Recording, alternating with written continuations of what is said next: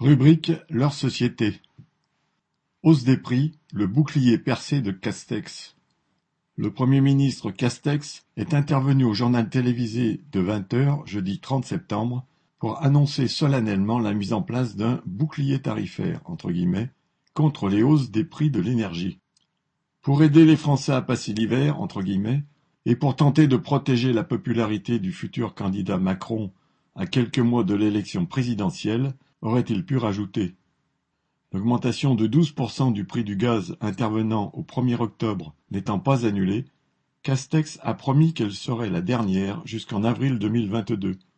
Mais après, les entreprises du secteur énergétique seront libres d'augmenter leurs tarifs et de rattraper leur manque à gagner. Pour l'électricité, la hausse des tarifs serait limitée à 4%. Quant au prix de l'essence, le gouvernement ne fera rien dans l'immédiat, car d'après Castex, on n'est pas dans l'explosion entre guillemets. Pourtant, les prix ont augmenté depuis le début de l'année entre 12 et 17% suivant le carburant. Ceux qui sont obligés de prendre leur véhicule tous les jours pour se rendre à leur travail apprécieront. Il est vrai que, si toutes ces mesures se révèlent insuffisantes, Castex envisage de revaloriser le chèque énergie.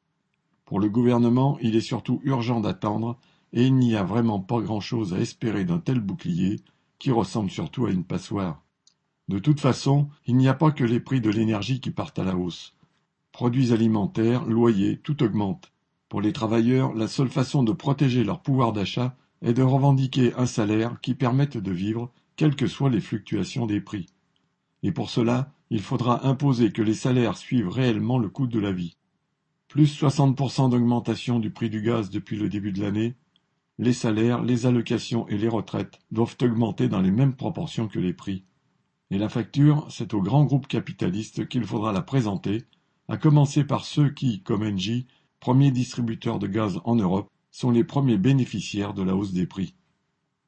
Camille Paglieri